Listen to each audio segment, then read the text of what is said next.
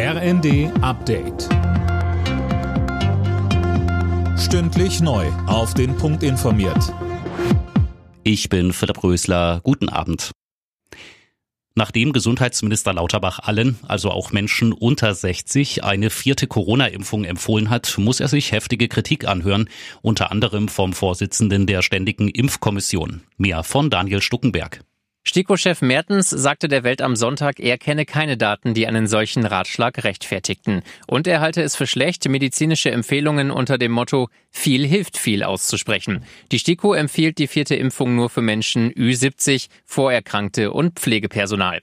Auch der Virologe Alexander Kekulé kritisiert Lauterbach, weil er von der STIKO-Empfehlung abweicht. So verspiele er das Vertrauen der Bevölkerung. Wie geht's weiter nach dem 9-Euro-Ticket? Der Verband der Verkehrsunternehmen hat die Debatte neu befeuert mit seinem Vorschlag für ein 69-Euro-Ticket bundesweit für den ÖPNV. Das Bundesverkehrsministerium reagiert allerdings noch zurückhaltend. Die FDP hält nicht viel von dem Vorschlag von Bundesarbeitsminister Heil, die Hartz-IV-Sätze wegen der gestiegenen Preise zu erhöhen. Man müsse sich an den Koalitionsvertrag halten, sagte der FDP-Sozialexperte Kober. Und da sei nicht vorgesehen, dass die Regelsätze für Hartz-IV-Empfänger neu berechnet werden.